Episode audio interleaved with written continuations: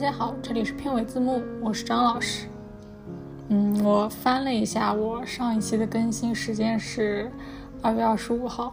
满打满算的话，我已经五个月没有更新了。然后，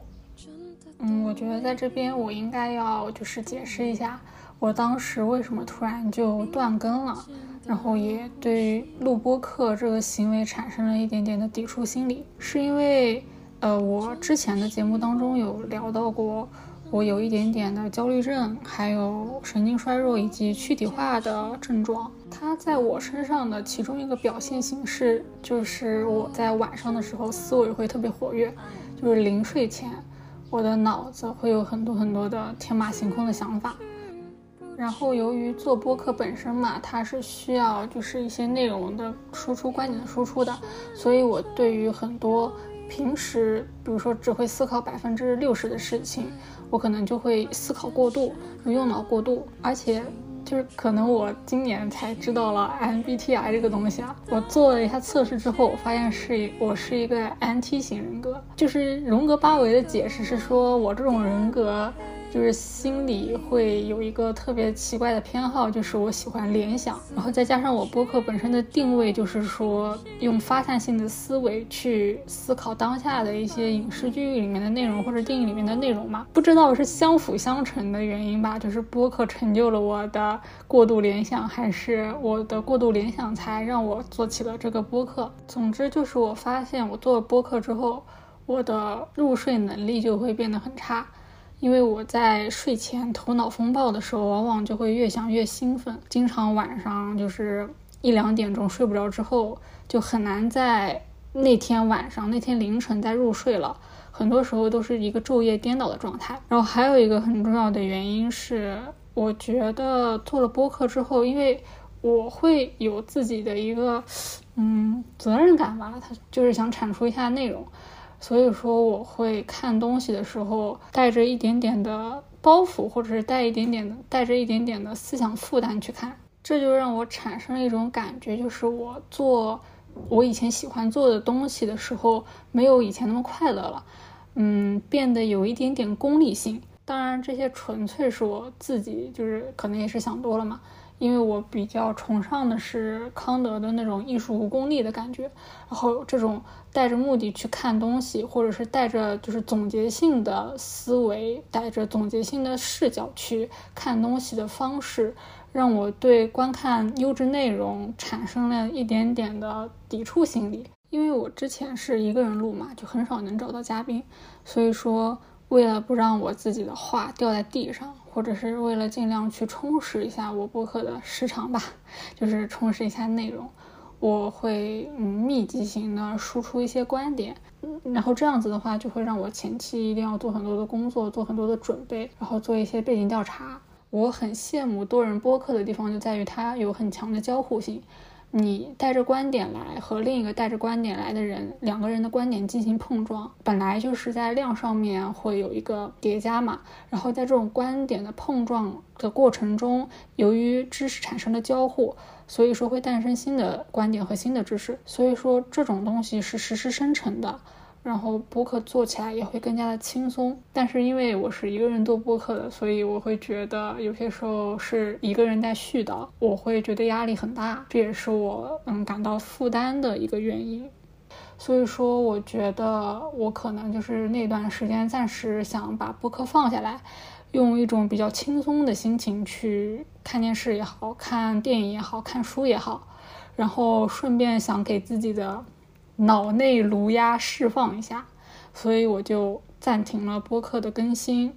虽然说暂停了播客的更新，因为我当时是被隔离在上海嘛，嗯，现实的环境并没有让我的精神压力得到释放，我整个人还是处在一个很焦虑的状态。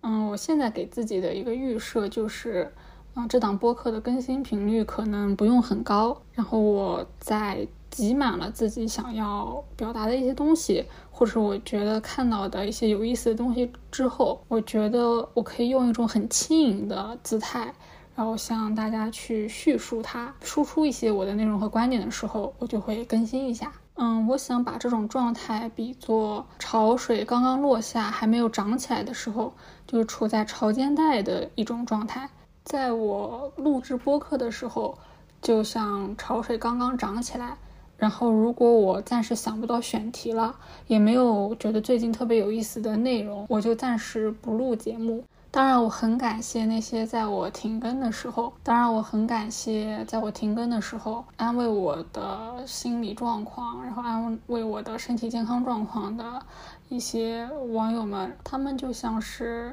在我退潮时蓄力的时候，给我暗暗输送能量的神秘而又深沉的大海。这个比喻好好奇怪。总之就是我今天又更新了我的这期片尾字幕，时隔五个月之后终于更新了一期新的节目。然后我今天想聊的是一个什么电视剧呢？是一部很有年代感、很古早、很老学究的一部电视剧，它叫《大明王朝一五六六》。我解释一下，我为什么最近会在看《大明王朝一五六六》，是因为我感觉从五月份开始。上线的电视剧我没有一部是想看的，也看得下去的。但是电视剧它是刚需啊，它是精神食粮啊。那怎么办？我就翻了一下，就是九分剧，然后有哪些是我没有看过的。我就突然发现我《大明王朝》从来都没有看过，然后我就找了这部剧来看。而且因为大明王朝，它虽然说讲的是明朝的历史嘛，但是它有很多跟官场有关的东西。然后呢，我是一个不太通职场的人情世故的一个人。我觉得我我在疫情隔离期间这段时间看大明王朝一五六六，也是。一种为我隔离解封以后就是工作蓄力的一种方式，所以说我就找了这部电视剧来看。嗯，那我就接下来来聊一聊我看《大明王朝》的一些感受吧，以及我在观看的过程中学习到的一些我可能根本用不上的做官或者是职场技巧。嗯，《大明王朝一五六六》我到现在为止只看了一半，就是前半部分，所以我聊的大部分都是它前二十三集的东西，后面的我会努力追的。就是如果有新的感受的话。我应该也是不会录播客的。我在看《大明王朝》的时候，印象最深的片段之一就是沈一石自焚，以及关于他的家产去留用处的各方面的博弈。这里面有两场戏，一场是谭纶和海瑞的对手戏。谭纶解释沈一石为什么非死不可的罪名的时候。其实和京城里面几个最高领导者商量要吞掉沈一石家产的理由是如出一辙的，那就是如果历来国库亏空，要么就是要打老百姓的主意，要么就是要打商人的主意。那如果现在老百姓保住了，他沈一石焉能自保？这个历来就用的很巧妙。明朝的赋税和公正其实是出了名的多而且杂，抛开正税，老百姓还要承担很多隐性的赋税。这些赋税都是通过官方权力运转，在体制内悄然形成的。比如说，给政府的六项平均银，或者是给工部、户部的物料银，赋税从地方运到中央的扛解、火耗、补平、内府铺垫等等，这些钱都不会是精打细算的嘉靖皇帝出，也不会是贪墨成性的那些官员出，他们不用再多分一杯羹，就是天地良心了。所以说，这些钱最终都只会落到每一个百姓身上。那这些历来的冤大头，如果实在榨不出油水，再压榨就要造反了，怎么办？那就开始收那些富商以及大资本家的钱。其实朝廷主要怕的不是压榨百姓良心不安，因为良心这种东西嘛，就像他们升官晋级要掉点装备或者是流点血一样，做官越大，良心就掉的越多。他们怕的是，如果老百姓动乱了怎么办？沈一石在他留下的遗书当中就写着。上下挥霍无度，便略之于民；民变在己，便略之于商。就沈一石是我在这个电视剧里面比较喜欢的角色。我很容易喜欢这种因为太清醒，所以就疯批了的狂人。说实话，就是我是喜欢悲剧美学的。所以我觉得沈老板是一个很清醒的人，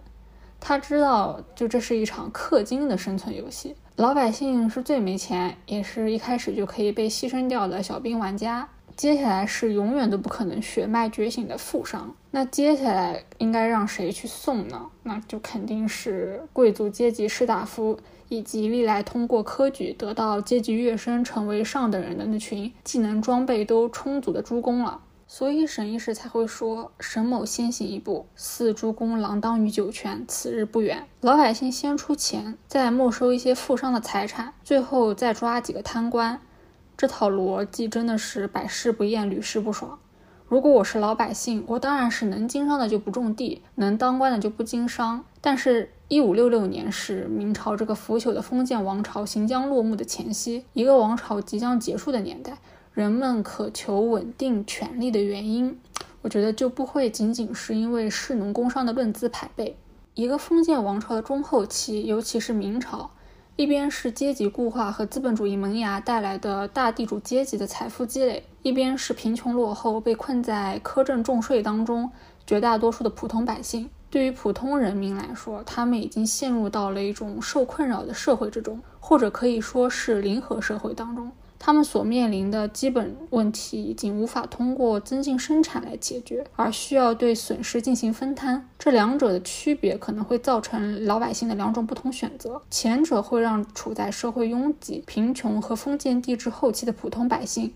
对通过个人努力，比如学习或者是工作，是否能够或者说有可能改善自身境遇，获得产生无限的进步、成长空间，产生了怀疑，甚至是消极的态度。再加上社会上出现不公平的真实事件，人们对于权力僭越、司法不公平等现象的容忍度就更加的低了。没有人会认为自己是这个社会制度下的获利者，因此人与人之间就会相互猜忌、相互攻击。而后者可能会涌现出一些，比如说在见识到上位者的好处后，很多对获得进步、获得成长、获得权利这样子的信念特别强化的人。换成现在的大白话就是，嗯，会出现很多挤破了头要去考公、考编，或者是想进入体制内的人。所以我在看一些有关科举制度方面的文献的时候，就会发现很多学者都会强调这样子一些观点：只有科举这一条上升路径的社会是失败的，而当科举不再是上升路径的时候，这个社会也是失败的。我在百度大明王朝的时候，我发现。它有一个其他的名字，是叫大明王朝一五六六嘉靖与海瑞，或者是干脆就叫嘉靖与海瑞。然后我后来就是我是看了这个之后，我才知道为什么海瑞在大明王朝一五六六的海报上面跟嘉靖就是一个嘉靖一个海瑞嘛，而且也理解了为什么这个部戏里面海瑞的戏份这么多。我以为因为只是他作为一个大家都比较熟知的清官，然后作为一个官员代表。然后来去重点刻画他。我在看《大明王朝》海瑞的戏份的时候，有时候会去弹幕或者是网上翻那几集网友对于海瑞的评价。不出所料的是，嗯，差评当中大部分的一些形容词是说他是愣头青呀，不知变通啊，然后不圆滑呀，不以大局为重等等。当然，我看到有说他是妈宝男的，我就不太理解了。但是我相信前一段时间我耳朵里凑巧听到的那些吵得特别厉害的，说理解和支持双节剧情的人，应该不会觉得海瑞是妈宝男吧？毕竟，对吧？《大明王朝一五六六》也是一部以史为剧、引经据典的电视剧。我就搂过一两眼《大明王朝》的弹幕，但是就像 GQ 杂志那期谈《甄嬛传》的节目说的，像这种优质并且观众基本盘比较大的电视剧。都是经过一段时间的沉淀的，所以说它的弹幕质量会很高，然后优质的弹幕会驱逐劣质的弹幕，所以会有专业的人士或者是一些明史的爱好者会来发一些高质量内容的弹幕。所以海瑞一个当官不懂中国官场潜规则的人，就有些时候会做出很轴的举动的时候，弹幕就会替他辩解。这个事情包括海瑞这个人。又让我想起了上半年我看《风起陇西》的时候，我觉得里面的荀许跟海瑞就特别像，因为他们两个人都很执拗、很轴，而且前半部分的大明王朝，海瑞也的确是在很执拗的破案，他想去破新安江决堤案，想要破放走倭寇案，想要破贪官贪商勾结案，而荀许也是在不停的推理破案。他们两个还特别像的一点就是，两个人都不想参与到党争当中。海瑞不想去考虑导严，就是严世蕃和严嵩这样子的大局，或者是誉王徐阶等人的一些运筹部署。荀许也不想去考虑诸葛亮，或者是以他为首的一些北伐党和李严党，就好巧也是严党是吧？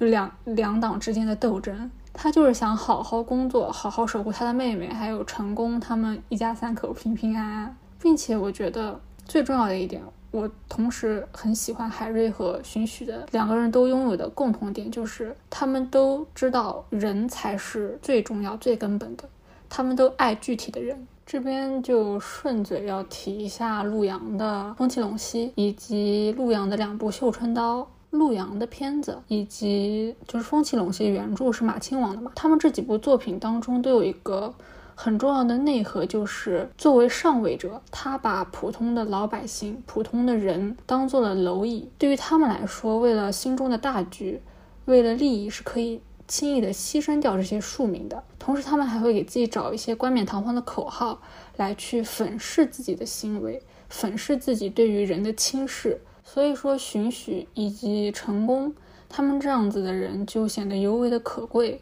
在他们的眼里，无辜的人命是人命，他们是一个个活生生具体的人，他们的眼里不仅仅只有大义和大局。我记得《风起陇西》出来的时候，包括呃大结局，很多人都在说荀许是一个大笨蛋嘛，由于他的莽撞和他的就是一心想要破案，一心想要知道真相的就心心思，然后害死了成功。其实我觉得本质上，荀许、诸葛亮、成功，以及陆阳在《绣春刀》当中塑造的张震这样子的一个锦衣卫，以及在海瑞的眼中，他们都看透了一些历史当中的本质，社社会运转的规则，那就是天地不仁，以万物为刍狗。可是，就算是如此，他们出生入死，不为帝王将相，不为功名利禄，只为了自己心里想守护的一方百姓，或者是自己心里喜欢的那些具体的人。所以说，《大明王朝一五六六》里面，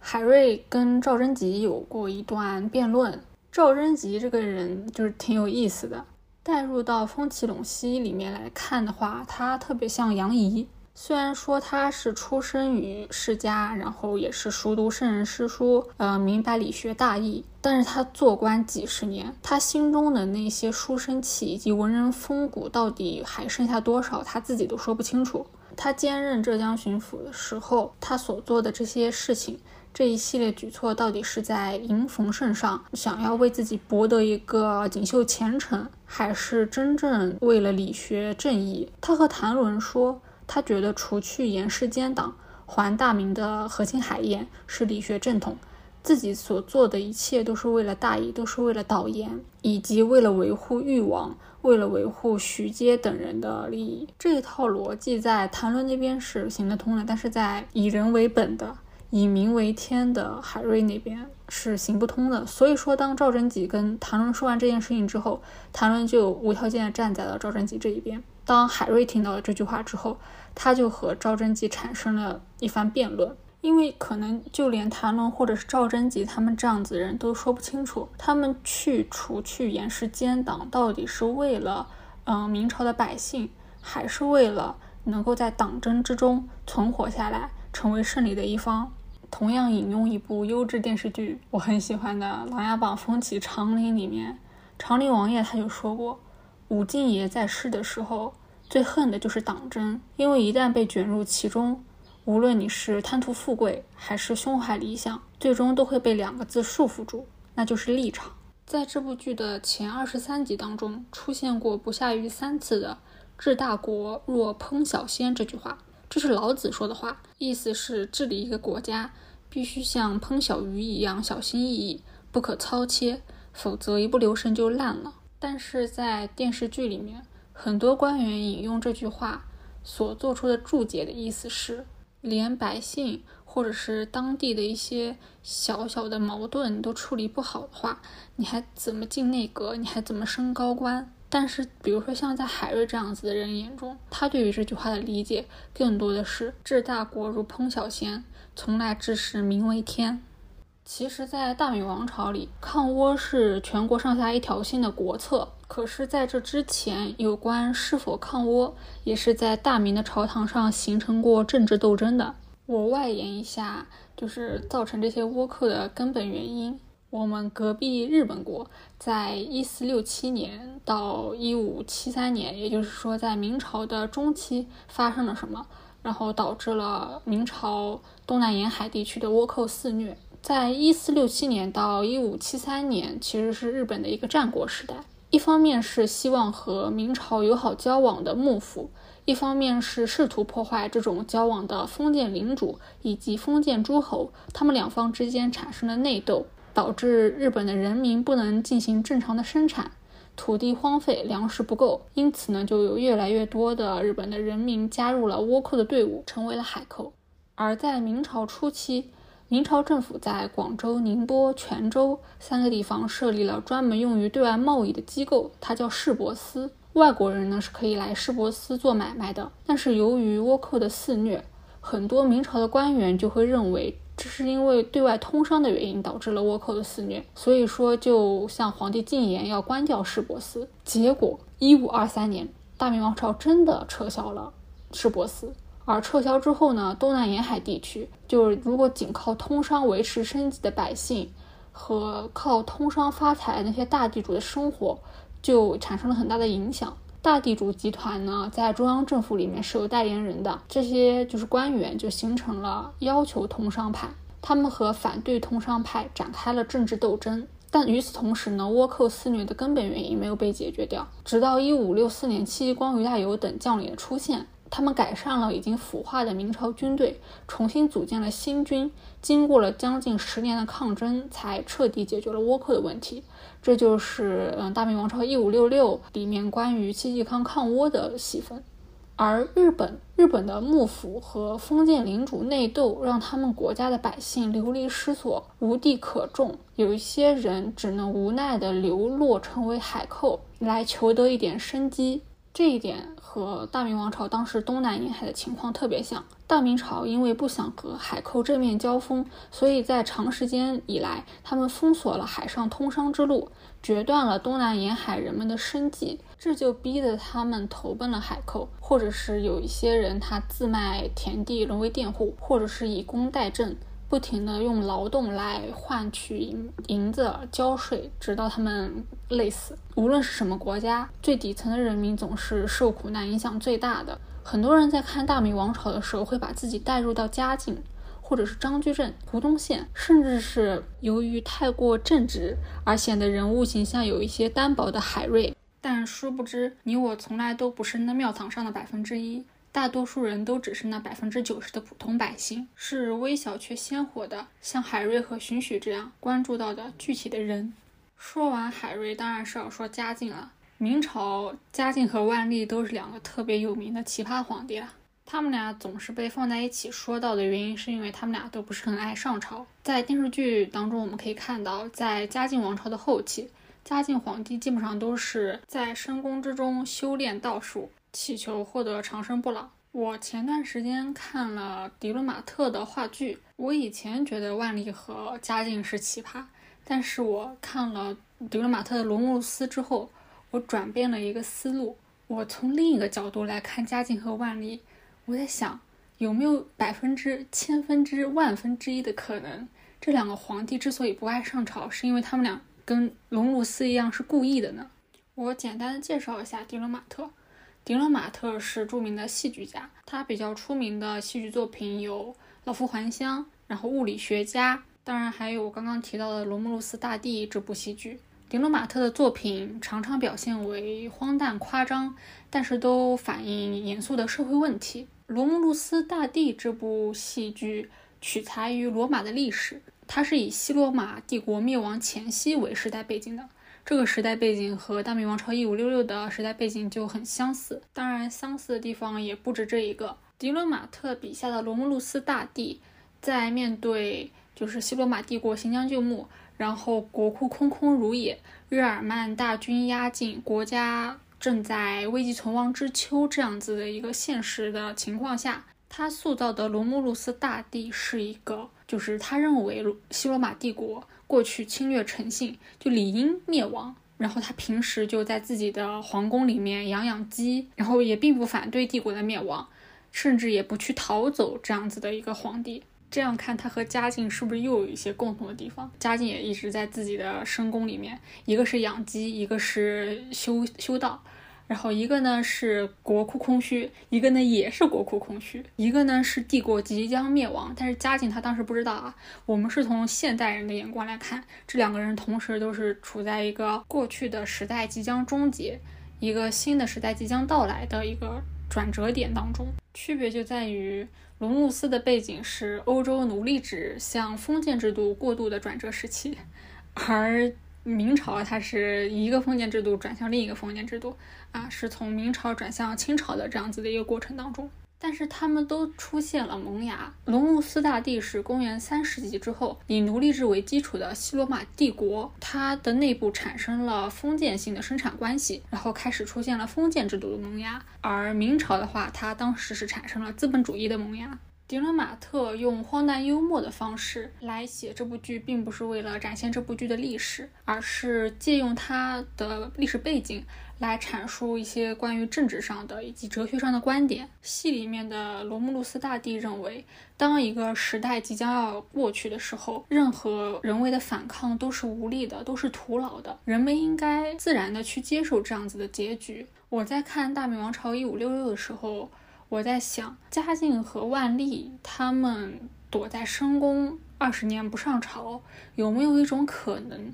也是他们，比如说亏得了世界的天机？就比如说嘉靖修道修道，突然真的通天了。他知道，在他执政的期间，明朝资本主义萌芽已经是一个不可逆的事实了。他也知道资本主义萌芽。资本主义时代，甚至是社会主义时代，可能真的会改变世界，改变这个腐朽的，就是在中国已经就是存在了几千年的，对吧？封建制度，他觉得，哎，这样子的历史轨道是无法改变的。那既然历史的进程无法改变，我何不去顺应它？既然封建制度真的会被推翻掉。那我为什么不躺平？我为什么还要去抵抗？我就想着长生不老，说不定我真的修炼成了长生不老之躯之后，我还能活着见到社会主义时代来临的时候呢。这样看来，无论是罗姆鲁斯还是嘉靖、万历，他们都是以不变应万变的老手啊。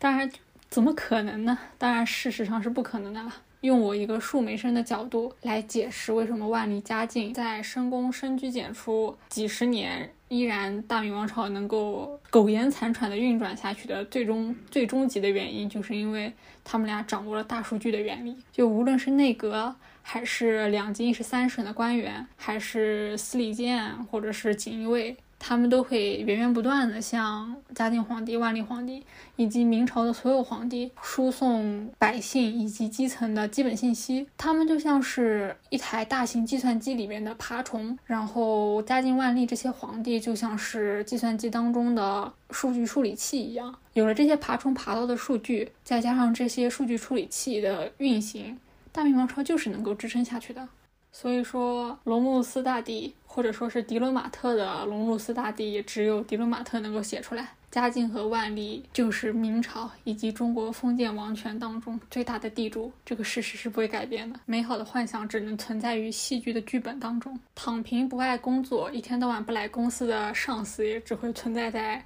小职员的幻想当中。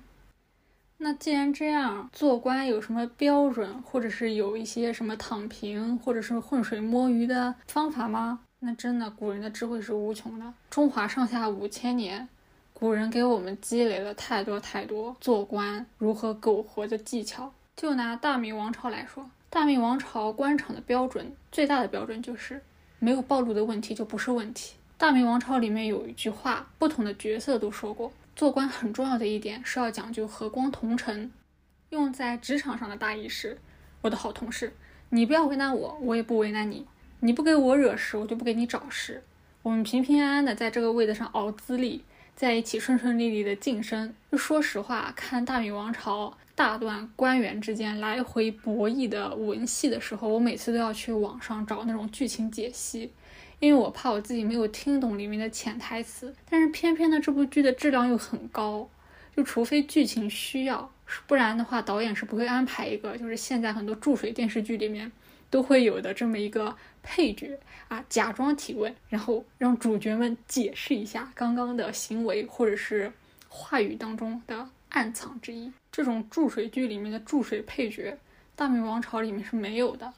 所以说，在我看完《大明王朝》前半部，又翻了一些明朝的书籍之后，我就自我总结了一些糊弄上司以及掩盖问题的理由以及一些套路。比如某一县的知县在位时，他的县里面偏偏没有大事发生，那根据明朝官吏升迁调动的逻辑，他就很顺利的去下一个地方当知县或者是知府去了嘛。那新来了一个也准备在基层混资历的新知县。但是偏偏这个时候呢，县里面就出了点乱子。那新知县会打报告汇知府里面吗？当然是不可能的啦。在事情可控的范围内，新知县是不会这样做，他会选择把这件事情瞒下来自己处理。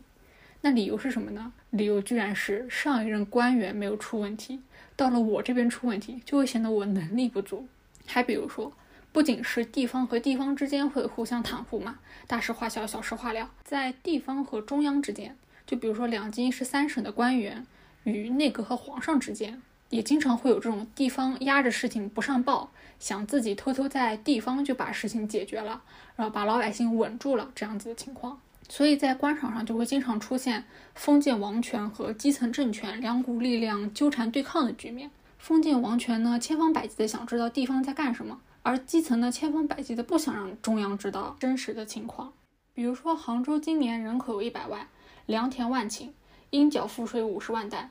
但是呢，乡绅豪强就利用经济优势和政治优势兼并土地，隐去良田，截取利益，将缴纳的赋税数目改一改，将所拥有的田产数目额修一修。只要那些被苛征重税压得直不起腰来的百姓没有形成一股就是被中央察觉的势力，所有压榨百姓的，从小地主到大地主、官员，都是在一个利益网当中的，只会团结一心的把这件事情压下来，而不是会去选择向中央暴露问题。那会不会有官员不与之同流合污呢？只能说，在一个运转了一百多年的官僚机构里面，大小决策执行早就已经有了惯性。这种潜规则的惯性一旦形成，即使是有那么一两处有些松动，或者说是地方的事情发生了变化，总的来说，习惯了机器运转方式的那些官员，仍然会教条的保持常态，稳住局面。所以说，有多少成功的变革是自下而上的呢？当然了，掩盖问题的究极形态是拉着你的上司和你的老板跟你一起演。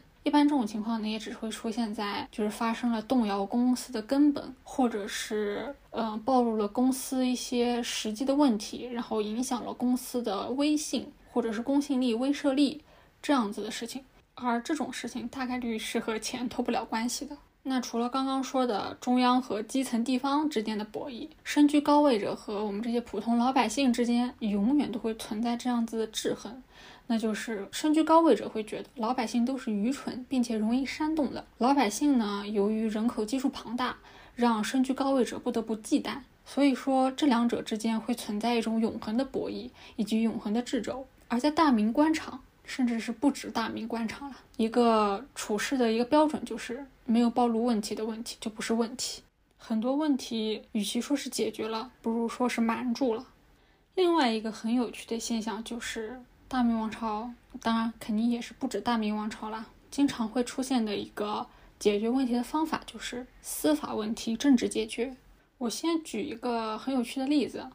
这个例子是我在马伯庸的《行为镜下的大明》里面看到的。嘉靖年间，顺天府有一县发生了一个关于祖宅田产的纠纷案。有一户姓罗的人家，他们家就是祖上曾经扩过的类型了。罗家当年家大业大的时候，曾经修建了一所庙宇、寺庙、佛教的，然后来看护罗家的祖宅。但是到了嘉靖年间呢，寺庙的和尚贪图这块地的地产，于是和罗家就打了地产官司。这件事情最后闹得特别大，闹到了嘉靖皇帝那边。嘉靖皇帝，我们知道，他本来是新献王的儿子。是正德皇帝的堂弟。由于正德皇帝死了以后没有子嗣，大臣们便把嘉靖请过来当皇帝。然后嘉靖呢想认自己的生父为皇帝，并且追封他配享太庙。碰到这种事情嘛，朝臣肯定是不愿意的。于是嘉靖皇帝和朝臣争斗了好几年。不过最终获得胜利的是嘉靖一方了。这个故事听上去是不是特别耳熟？就喜欢看电视剧的人应该。之前有看过《知否》或者是《清平乐》，嘉靖皇帝这个故事简直就是宋英宗赵曙那个故事的一个翻版。他也是想让他自己的亲爹和宋仁宗享受同样的待遇，同样追封为皇考。那这种和朝臣们据理力争的，就是行为，会形成嘉靖以及宋英宗赵曙一种什么样子的性格呢？那就是他们会变得格外的孝顺，对于孝义特别的重视，会对统祀奉先之类的事情怀有特别大的情结。所以说，罗氏一族拼命保护祖宗坟祀的这个行为，在嘉靖那儿就获得好评啊，他因此而得到了很大的共鸣，并且呢，嘉靖皇帝正好可以再给自己的亲爹弄一个庙号，再加上他明年就是这件事情发生的第二年，嘉靖皇帝要开晋祭祖。有这样子的一个国情，所以说正好就可以为这样子的一个国事来制造一些声势。最重要的还有一点是什么？因为嘉靖修的是道，然后呢，那个庙是信佛的，所以说他正好就冲突了嘛。这样一层 buff 一层 buff 的叠上去，就罗氏一族田产纠纷案，当然是以罗氏一族的大获全胜而告终的。一次普普通通的民事诉讼，变成了配合中央宣传形势的一个典型。这种事情就叫做司法问题政治解决。那我们再来看《大明王朝一五六六》里面有没有一些本来不可以做成的事情，但是为了配合国策或者是中央的一些宣传形式、中央的一些头等要事而做成了的事情呢？看前二十三集，我们可以看到有两个中央下达给地方的最基本的一个国策指令，一个就是改稻为桑。一个就是尽全力支持胡宗宪、戚继光东南抗倭。根据剧情的发展，我们可以发现，嘉靖一开始是支持改稻为桑的，后来由于国情的需要，国库没有银子了，和国外又签订了五十万匹丝绸，要开放通商，东南沿海的倭寇就一定要扫平。所以说，改道为桑这件事情的重要性，在东南抗倭的压制之下，就显得没有那么重要了。很多时候我们被上司批评，或者是被一些呃身居高位者批评说，你分不分得清楚现在什么东西是头等要事？在这件事情上面，我们就可以很明显的、很直观的感受到，如何背靠头等要事，或者是如何利用头等要事这样子的一个形式来使自己做事更方便，或者是在大明王朝一五六六当中被一些官员用来打击政敌。但像这样子投机取巧的小聪明，或者这样子的手段，用一次两次还好，用多了就会导致司法的混乱以及朝纲的不稳。官员们为官治事，在乎的并不是司法制度规定是怎么样，而是全凭皇上的心意以及当时的基本国策、中央的基本宣传形式是什么样子。如果我之前举的马伯庸那本书里面的例子，嘉靖皇帝觉得佛教寺庙是更重要的。那这场田产纠纷案是不是会变成了罗氏吃亏？那么同样的，如果嘉靖皇帝觉得改刀为桑比东南抗倭更加重要，那么江南富庶地区被倭寇肆虐、被倭寇侵略的百姓，以及东南沿海抗倭的战士，是不是就变得不那么重要了？这种全凭一人心思或者是一人取向来决定整个朝局政治走向的方法，当然是不可取的。那么下沉到地方基层以及下沉到地方百姓会是什么样子一个局面呢？就会变成任何想要升官发财或者是投机取巧的人，只要打着现在国家推行的国策为冠冕堂皇的理由，他就能够占到小便宜，或者是打击那些曾经自己看不顺眼的人，造成权力的滥用。这种情况还会发生什么样子的案例呢？就比如说，有一些官员看着皇上目前推行的国策是这样子的，比如说他装模作样的跟着中央的步伐推行这样子的政策，但是等风头过了之后呢，他们就偃旗息鼓，事不关己高高挂起，反正不会计算在自己的政绩当中，对自己的晋升和考核也没有任何影响。举个直白一点的例子，假设在嘉靖初年抓捕地方邪恶势力是嘉靖年间重要的政绩考核标准。以及一个基本国策的话，那么当地的巡抚、知县、知府以及按察使官肯定会重视这件事情。那假设到了嘉靖末年，这件事情已经变得不再重要了，改道为桑呀、东南抗倭这些事情一个接一个的涌过来，变得更为重要。在嘉靖初年，曾经举国之力围剿过的地方邪恶势力又重新如残渣泛起，那么。地方官员到底还会重视不重视呢？假设在嘉靖末年，北直隶永平府某县九名恶霸在十四公然施暴，那么北直隶永平府的知府以及按察使官会选择用嘉靖初年的态度对待这件事情，还是会选择用嘉靖末年大部分官员选择对待这件事情的方式来处理这件事情呢？大明王朝一五六六，我到现在只看了二十三集，但是光二十三集我就已经得出了这么多的感悟，只能说是以前的电视剧质量实在是太高了。顺便分享一个这五个月来，嗯，我受到的一些启发吧。在我跟一位我很尊敬的老师交流过程当中，他告诉我说，现在很多人接触的一些信息以及接触的一些内容和观点，都是同一辈的人。所抒发出来的，或者是所撰写出来的，很多时候你自己都没有发现，你看过的东西，只是现在的人在不断的重复，或者是不断的跟随当下的热点，以及当下所能总结出来的带有历史局限性的内容。你不妨跳出自己所经常看的东西的框架，跳出自己的舒适圈。观影舒适圈也好，观剧舒适圈也好，看书的舒适圈也好，去看一些经过历史的沉淀、经过大浪淘沙的反复筛选、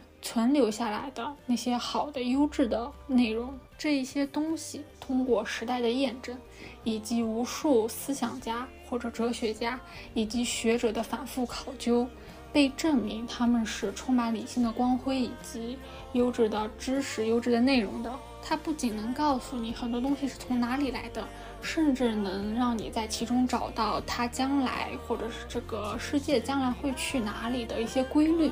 这些东西能够让你在当下很多不确定以及无意义当中找到能够安顿自己内心的一个锚点，让自己不随着大流飘向未知的地方。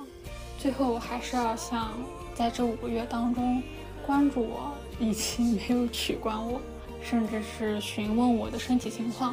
然后关心我的播客会不会再继续做下去的朋友们，以及不认识的善良的陌生人们，非常感谢你们，在这个非必要、不确定的时候，你们的每一个安慰都让我觉得非常的有意义，且很有必要的抚慰了我的内心。